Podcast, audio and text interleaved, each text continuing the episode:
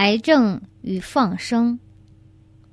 我想知道，如果患有癌症的人经常放生，病情可会有转机，得到减轻或痊愈，或应该特别注意累积哪方面的功德？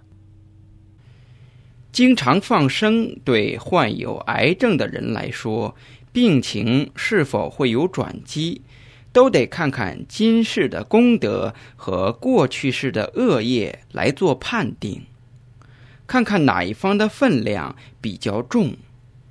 要累积种种功德，布施、持戒和打坐、放生，以及达到打坐看到内在之佛的境界。